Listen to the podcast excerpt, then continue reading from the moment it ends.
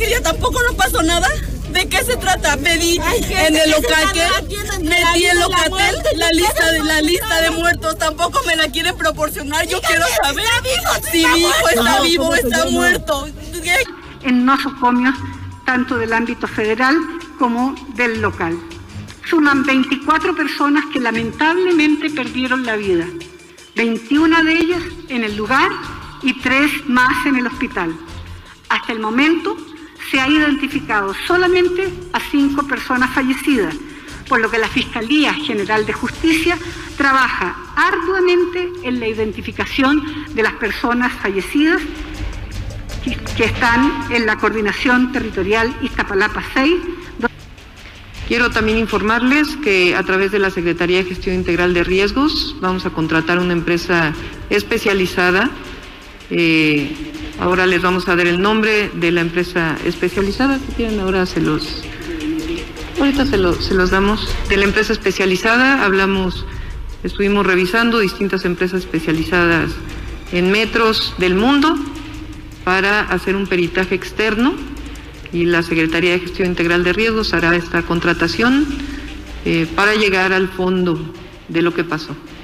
Eh, la Fiscalía tiene un trabajo y estamos seguros que lo va a desarrollar hasta sus últimas consecuencias. Y eso como jefa de gobierno es lo que le hemos solicitado a la fiscal. Un peritaje a fondo de la línea 12 del metro. ¿Qué fue lo que pasó? Y que se llegue hasta las últimas consecuencias en las responsabilidades tuve ningún informe por parte de la Dirección General del Metro y por lo que entiendo no había tampoco una alerta en el caso del metro de eh, algún problema que nos pudiera llevar a esta situación. Entonces, por eso es indispensable el peritaje y por eso es indispensable no hacer ninguna eh, em, hipótesis que no tengamos comprobada.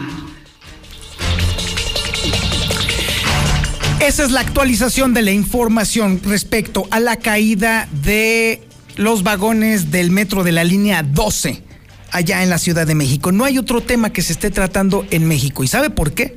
Porque esto pone en tela de juicio toda la infraestructura de transporte en todo el país. Todos los mexicanos de pronto nos hemos dado cuenta de que la austeridad tiene costos muy altos, de que la austeridad tiene un costo en vidas humanas, sumamente elevado y de pronto nos hemos dado cuenta de que no estamos dispuestos a pagarlo. Lamentablemente tuvo que llegar hasta ese momento. Lamentablemente tuvo que llegar a 24 personas muertas para entender que no hay absolutamente nada que valga más que la vida humana. Y de pronto los mexicanos nos hemos dado cuenta de que hemos despreciado la vida humana.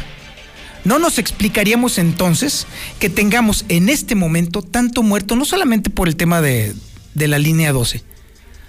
Vayámonos a otro tema que nos ha costado una enorme cuota de vidas humanas. La administración de la pandemia, la administración de la seguridad pública, y así podemos hacer un montón de cuentas en donde solamente se acumulan cadáveres, se acumulan muertos, se acumulan mexicanos productivos que pasaron a mejor vida y simple y sencillamente porque la administración en muchos temas es un auténtico desastre, por decir lo menos. Eso es como está este, en este momento toda la información.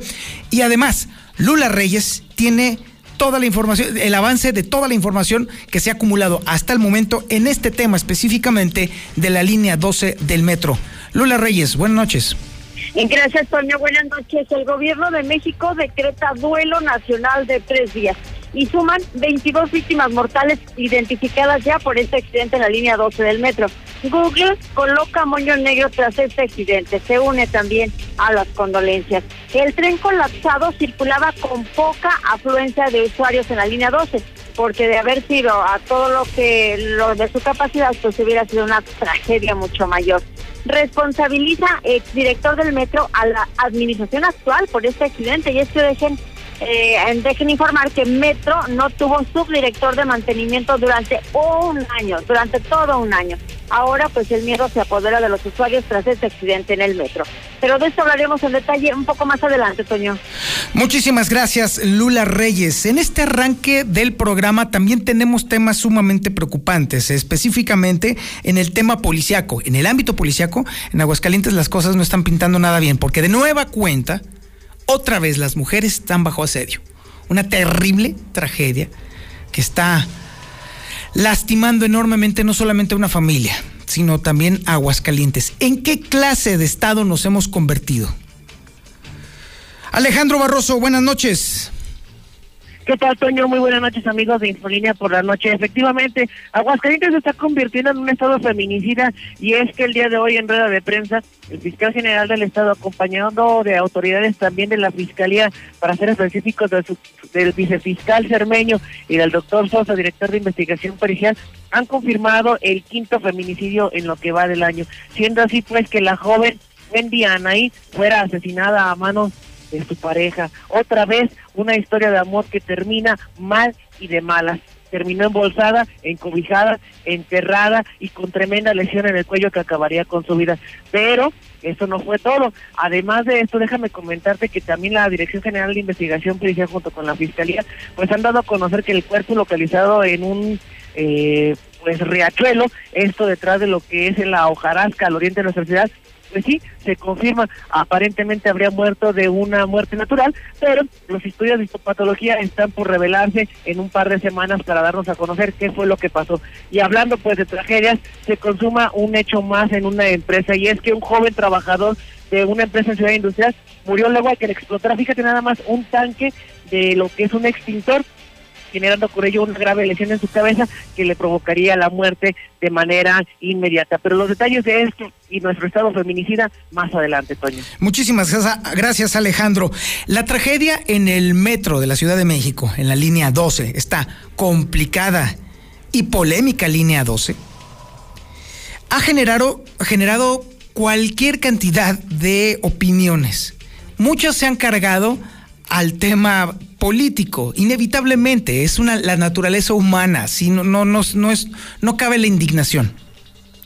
Cabe eso sí cuestionarse qué está pasando con la infraestructura de transporte que existe en México, ya no nada más en la Ciudad de México. Déjeme decirle que el exdirector del metro de la Ciudad de México terminó confesando en una entrevista hace apenas unos minutos que no es nada más este punto el que ya olvídense del riesgo, que ya colapsó, sino que existen seis puntos en todo el sistema de transporte metro en la Ciudad de México que están en un gravísimo riesgo de colapso.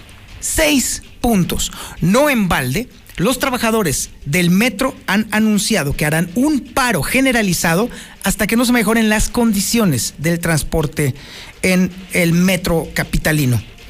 Esto va a conducir no solamente a un colapso del transporte y evidentemente una afectación descomunal a la, a la productividad de la Ciudad de México, sino también un, un movimiento o una movilización a la conciencia de que o se hace algo o se hace algo. Si hay razones para sospechar que no solamente la infraestructura del transporte público en México está para el perro, sino también en general en toda la República hay puntos en donde debería de tomarse esto con mucha atención. Definitivamente, vaya que las hay. Aquí lo hemos dado a conocer en La Mexicana, en Infolínea. Y déjeme decirle que no somos los únicos que están preocupándose y ocupándose sobre el tema. Marcela González en este momento nos va a platicar precisamente que los constructores de Aguascalientes ya de plano abiertamente están pidiéndole a sus compañeros que muchos de ellos pongan sus barbas a remojar. Marcela González, buenas noches. Muy buenas noches, Toño. Buenas noches, auditorio de la Mexicana. Pues efectivamente tenemos reacción de la Cámara Mexicana de la Industria de la Construcción tras este desafortunado colapso del metro en la línea 12 y la reacción o el llamado de la Cámara a todos los constructores locales es que pongan sus barbas a remojar. El dirigente de este organismo empresarial, Ángel Palacios, Señaló que si bien en Aguascalientes todas las constructoras afiliadas a la Cámara son profesionales, no debe descuidarse ni un solo detalle, que se deben de acatar las normas, los tiempos y cumplir con la calidad de las obras. El constructor aseguró que en Aguascalientes se tiene un buen control de la calidad de las obras y su posición, tanto interna como externa, a cargo de laboratorios y peritos profesionales. Sin embargo, dijo que el factor más importante es el humano y que los seres humanos pues no somos perfectos y a veces pueden cometerse errores, pero se deben de evitar al máximo por el bien de todos.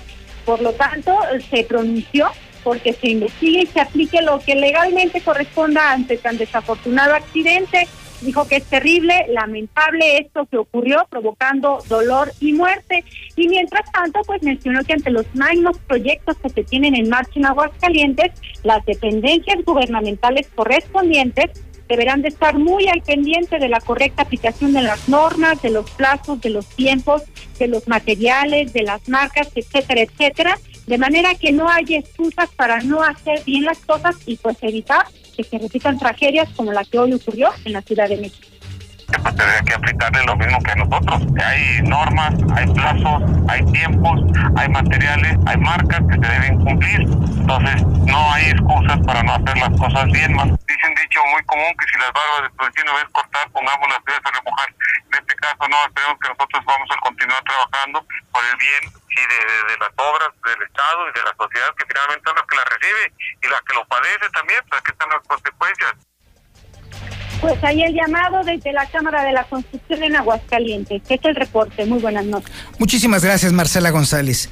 Si bien es cierto que de nueva cuenta eh, vimos escenas lamentablemente muy familiares y que evidentemente suelen ocurrir de manera cada vez más constante en la Ciudad de México, también hemos visto momentos de, absoluta mm, bajeza humana.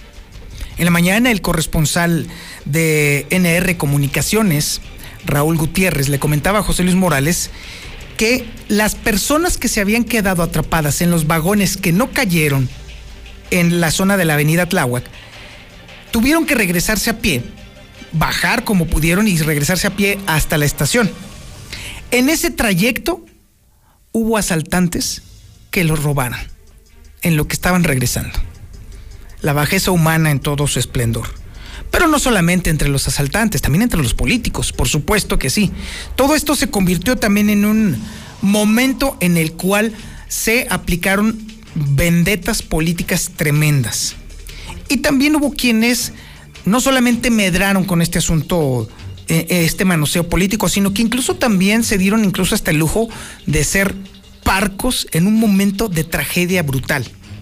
Me refiero, por supuesto, a la Asociación de Gobernadores del PAN, a la que pertenece justamente Martín Orozco Sandoval. Secos como palos, así de plano. Casi, casi se puede oler detrás de la información que generó esta organización un tufillo de gusto por lo que sucedió, por esta terrible tragedia. Héctor García tiene este reporte. Héctor, buenas noches. ¿Qué tal? Muy buenas noches. De una manera escueta, la Asociación de Gobernadores del PAN, a la que pertenece Martín Orozco Sandoval de Aguascalientes, se pronuncia en sus redes sociales sobre esta catástrofe en la Ciudad de México, enviando únicamente muestras de solidaridad con las familias y amigos que perdieron a sus seres queridos en estos hechos ocurridos con la línea 12 del metro. Cabe destacar que pues prácticamente fue en el mismo tenor también en el que se pronunció la Alianza Federalista de Gobernadores, donde pues únicamente, insisto, de una manera muy pero muy escueta en sus redes sociales, envían condolencias y simplemente dicen que muestran su solidaridad, en este caso con el gobierno de la Ciudad de México. Hasta aquí con mi reporte y muy buenas noches. Así las cosas, amigos radioescuchas, muchísimas gracias Héctor. Definitivamente, lo que nos queda, lo que necesariamente tenemos que hacer como sociedad es exigirle a nuestras autoridades que hagan su trabajo. Nada más eso. Que la infraestructura de movilidad esté funcionando, esté operativa, esté siendo conservada, porque si hay algo en lo cual los gobiernos rara vez invierten, es precisamente es en el mantenimiento de la infraestructura de movilidad, sobre todo cuando se trata de infraestructura que fue generada y puesta a andar por anteriores administraciones. Ahí es entonces donde se ve, se nota y se siente la miseria humana, porque al final la infraestructura de movilidad, independientemente de quién la haya inaugurado o a quién se refiera o a quién se identifique con su puesta en marcha, nos pertenece a todos, es de todos, funciona para todos. Y dejarla sin mantenimiento es un auténtico crimen. Es un crimen contra nosotros, es un crimen contra nuestros hijos, es un crimen contra nuestro futuro. Hoy estamos viendo la muestra más terrible y más desastrosa de lo que sucede cuando no se le da mantenimiento a una parte de la enorme infraestructura de movilidad. Y si esto nos sirve para decirle a nuestros políticos o nuestros aspirantes a políticos que invariablemente alguno de ellos terminará gobernándonos, pues entonces este es un momento para que incluyan de corazón, de verdad, en su agenda el mantenimiento urgente a nuestra muy, muy precaria infraestructura de movilidad. Vamos a un corte publicitario y regresamos. Esto es Infolínea de la Noche. Infolínea.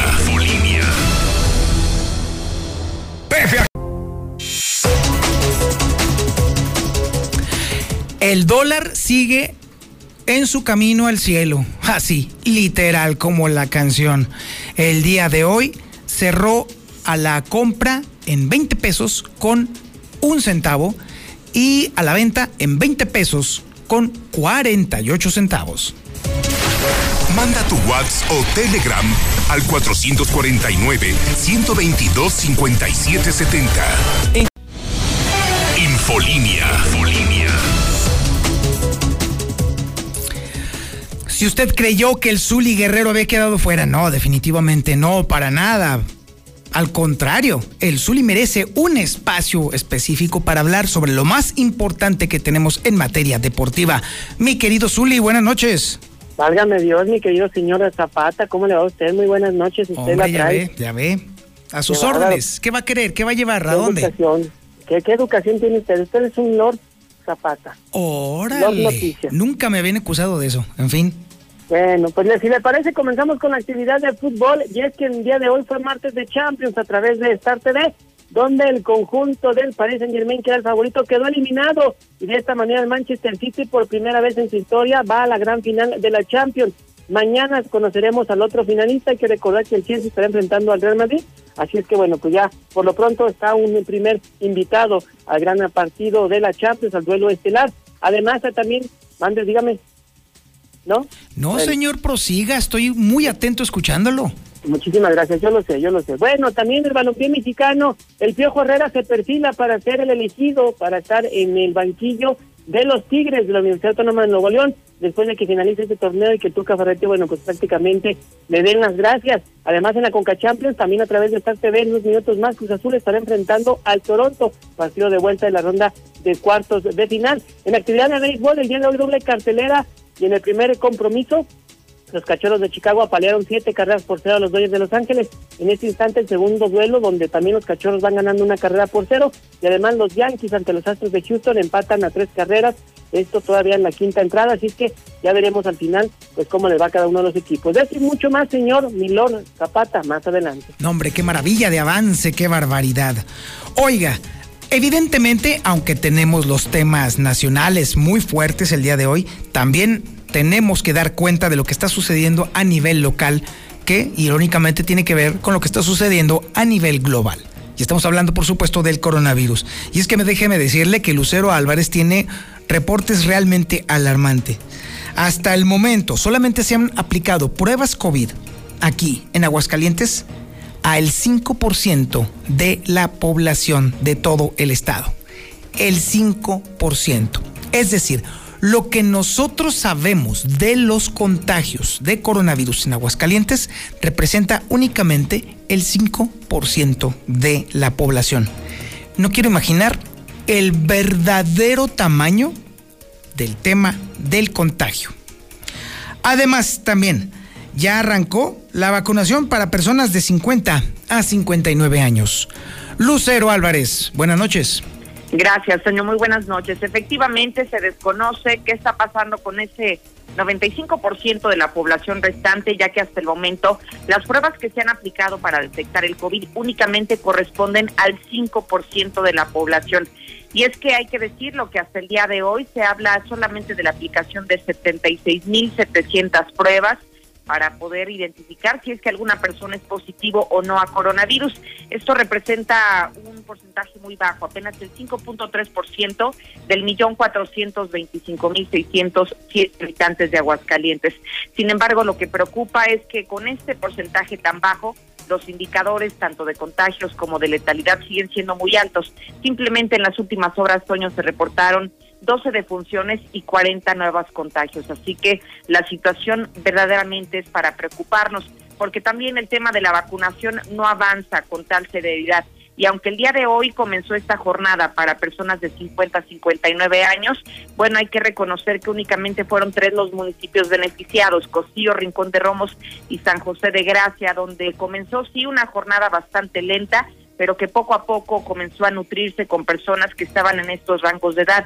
Sin embargo, el día de hoy, hace unos instantes, la Secretaría del Bienestar ha dado a conocer que este miércoles se suspende la jornada de vacunación para retomarse el próximo jueves en municipios diferentes. La primera dosis de este mismo rango de edad será aplicada en los municipios de Pabellón de Arteaga, de Calvillo y Asientos, insistiendo en que esto continuará hasta el próximo jueves.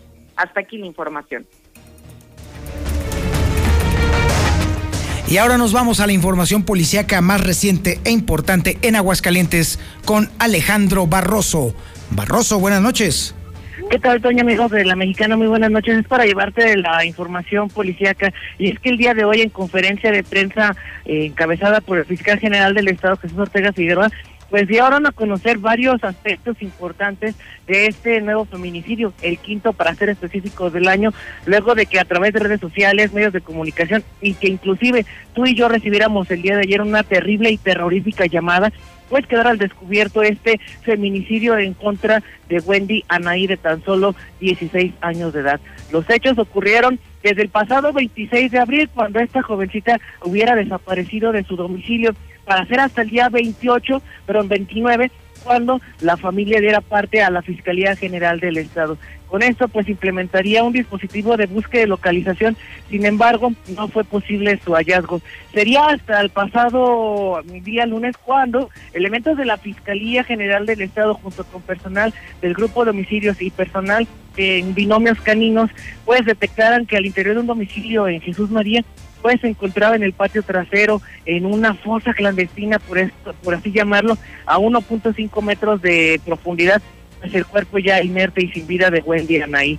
Tras el hallazgo, pues se hizo la recopilación de todos los indicios y finalmente extrajeron el cadáver de esta jovencita para llevarla a la Dirección de Investigación Pericial y comenzar con ello la práctica de la necropsia de ley. Fueron al menos nueve lesiones las que le quitaron la vida, al menos seis de ellas en lo que es su rostro, su, sus antebrazos, su brazo y sus manos, lugar donde ella pues luchó por su vida, derivado de que el sujeto que aparentemente pues era el amor de su vida, su novio, de cual nos tenemos que reservar el dato del nombre por los presuntos y por todo este tipo de cosas tan absurdas que tiene la justicia mexicana, pues no podemos dar el nombre porque podemos tumbar el caso. El caso, el resultado es que esta joven muere de una terrible manera y es que con una lesión eh, por arma blanca en lo que es el cuello fue lo que le quitó la existencia. Asimismo, una otra segunda herida de arma blanca fue la que penetró en su costado izquierdo, perforando pulmón y el corazón, muriendo pues de un desangrado masivo. Con ello, pues se tiene ya presuntos responsables implicados en este feminicidio, pero hay uno, su pareja sentimental, el cual está siendo señalado como el autor material de este terrible caso, por lo que bueno, nuevamente Aguascalientes se pinta de, se, pinta de color rojo siendo ya con este caso y que el mismo fiscal decía comparándonos Aguascalientes con Aguascalientes, ya el quinto feminicidio en lo que va de este año 2021 contra siete feminicidios que ocurrieron en el año 2020. Sin embargo, pues la tasa de incidencia en este delito pues sigue a la alza, por lo que bueno, estamos a la espera de ver en la judicialización qué depara en la fortuna de este desgraciado que también otra bestia, la bestia del 2021 reaparece en este nuevo en este nuevo hecho violento. Para cambiar un poco de información, prosiguiendo con la temática de las personas que pierden la vida, te comento que también en esta misma conferencia de prensa el, fiscal Jesús Ortega Figueroa confirmaría que sí, el día de ayer en el Bordo San ubicado esto al oriente de la ciudad sobre Boulevard Guadalupano, detrás del fraccionamiento La Hojarasca, pues sí, el cadáver de este joven fue identificado como Miguel, el cual aparentemente habría fallecido a consecuencia de una enfermedad. Lo que no nos explicamos o no nos explicaron es cómo ese cadáver pues queda semienterrado. Sin embargo, dice la fiscalía que terminará de realizar los estudios correspondientes de necropsia e histopatología para tener todos los datos de la muerte de este hombre. Asimismo, ya para terminar mi participación, Antonio, te platico que un hombre murió en, eh, una, bodega que estaba pues en mantenimiento, es reparación, esto en Ciudad Industrial. Luego de que, fíjate nada más, un tanque tipo extintor para fuego, tipo alotrón, pues le explotara a ser mal maniobrado. Los hechos ocurrieron esta mañana cuando el Servicio de Emergencia 911 se estaba reportando que al interior de esta empresa sin denominación social, pero pegado a lo que es Correos de México sobre Carolina Villanueva, urgía la presencia pues de personal paramédico, patrullas, ambulancias, lo que fuera que pudiera llegar rápido tras el hecho de que este tanque pues le había explotado básicamente en el rostro a este hombre. Al llegar elementos del grupo de operaciones especiales del helicóptero Halcón 1 de la Policía Municipal pues no pudieron hacer nada, ya que este hombre presentaba una fuerte lesión en su cabeza que pues desgraciadamente exponía parte de su materia encefálica, de su cabeza, de su cerebro, lo que conllevaba a una lesión grave y que era incompatible con la vida.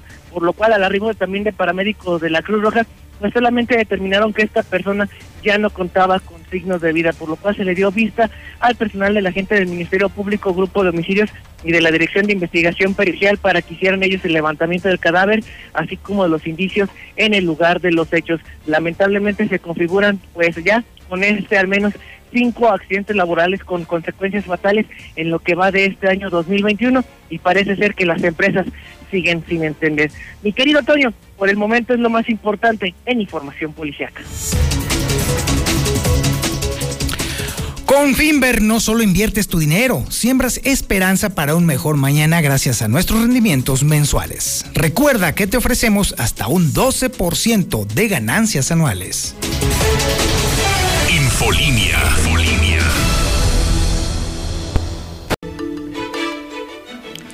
Y bueno.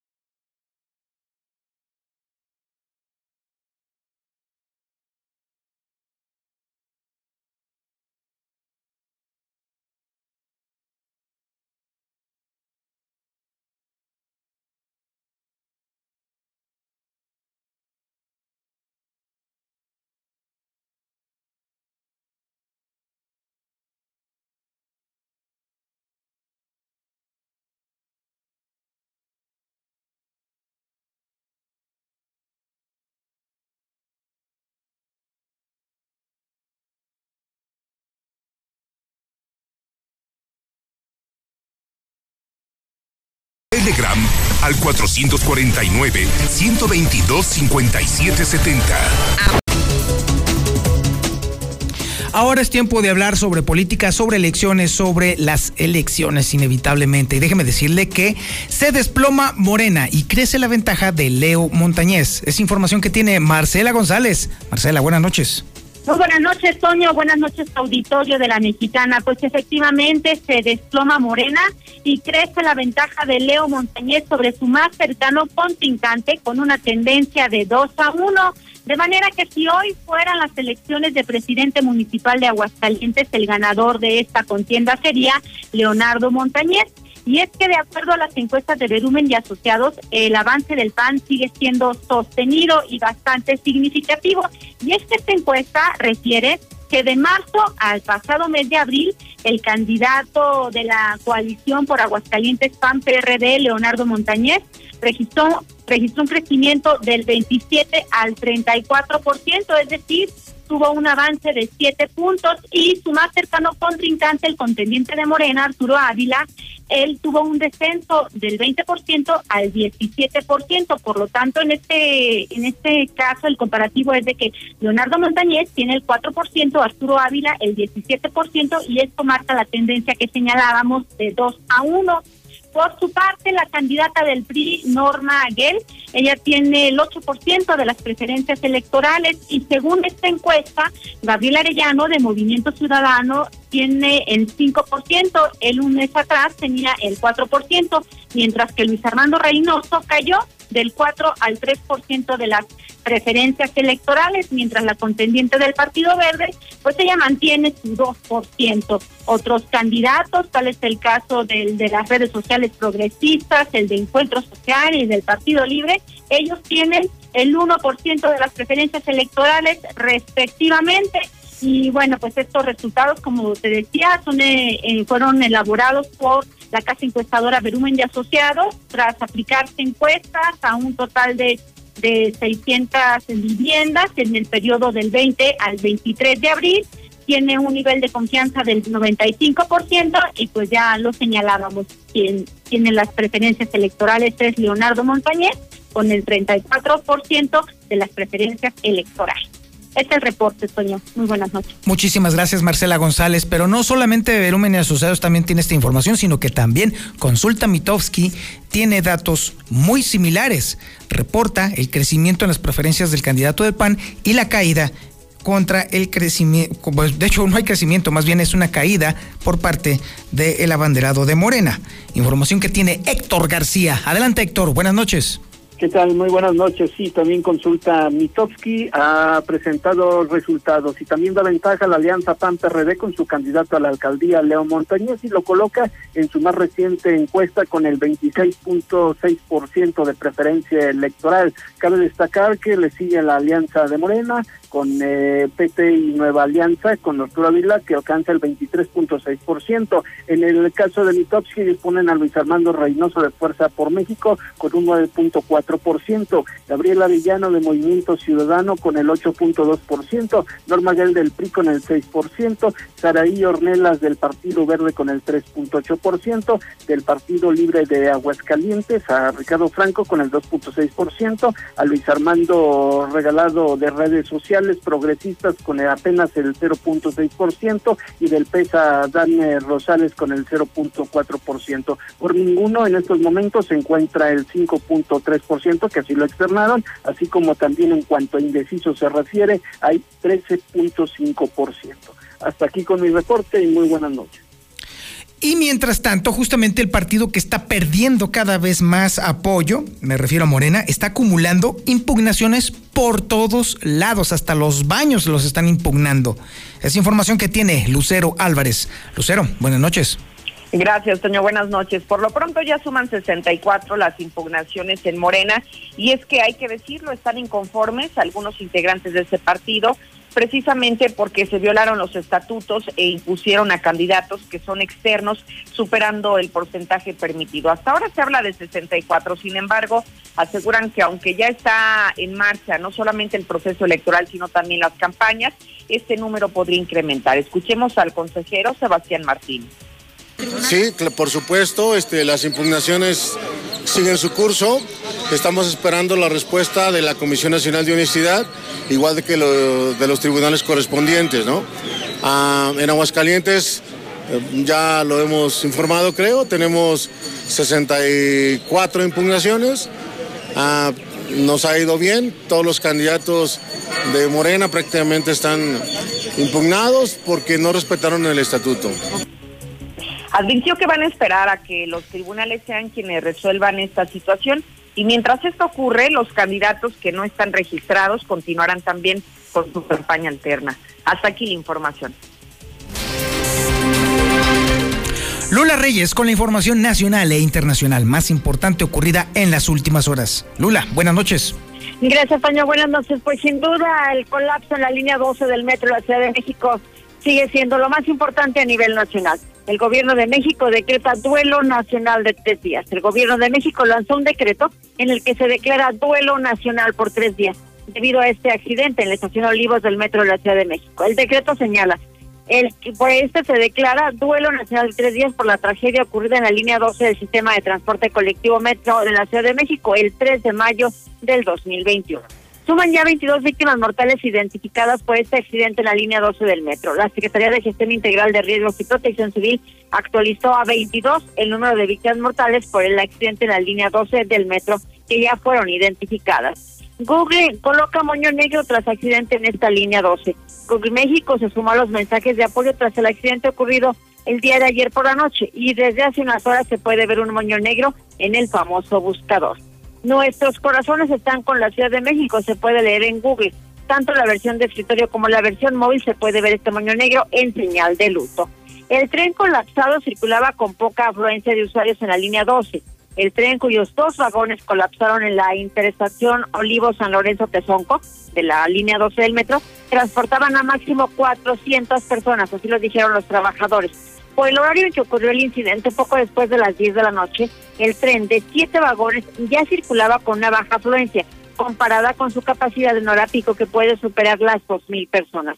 Los trabajadores indicaron que si el incidente hubiera ocurrido un par de horas antes, la tragedia sería aún mayor.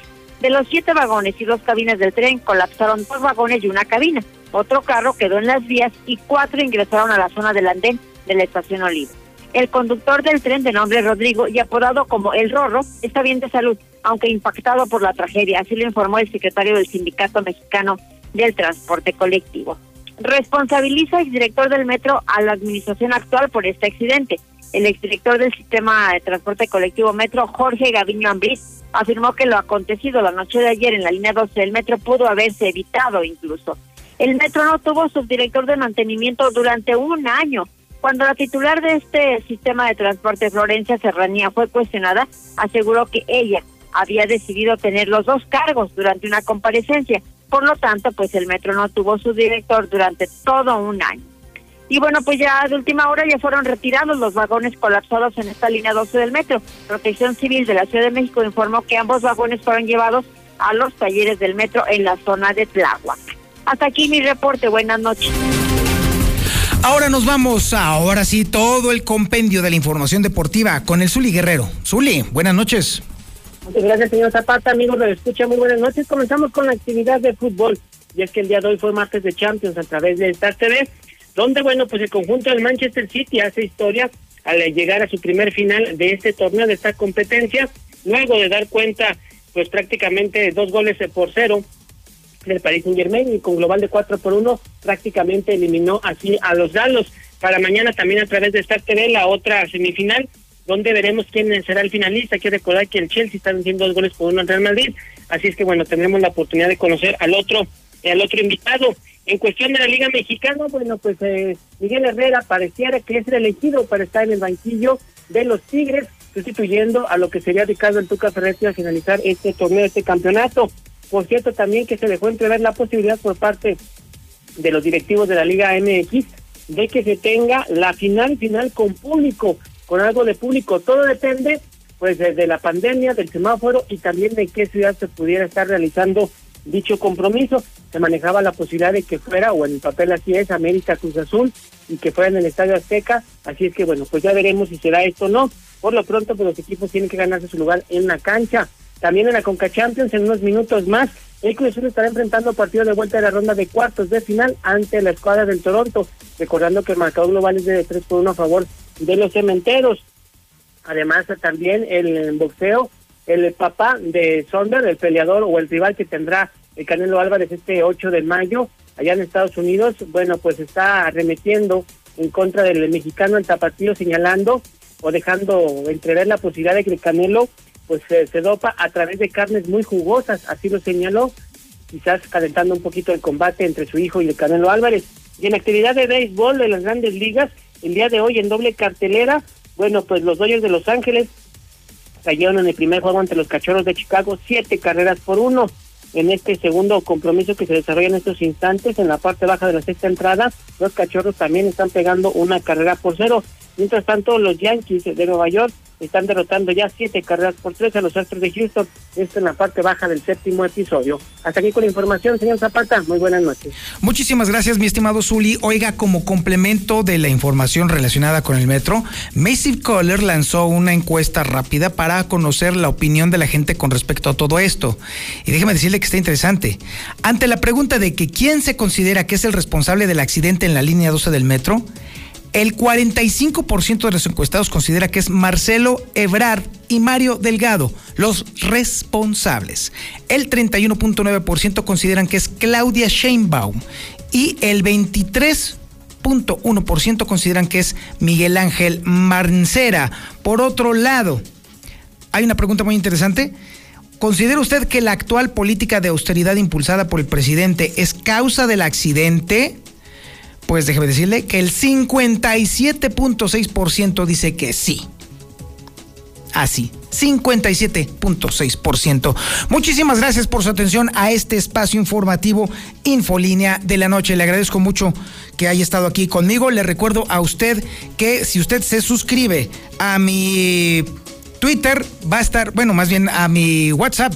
Recuerde usted que va a recibir el podcast de El Reportero y también un montón de información muy interesante. Puede ir también a elreportero.com.mx para encontrar toda la variedad de la información y suscríbase.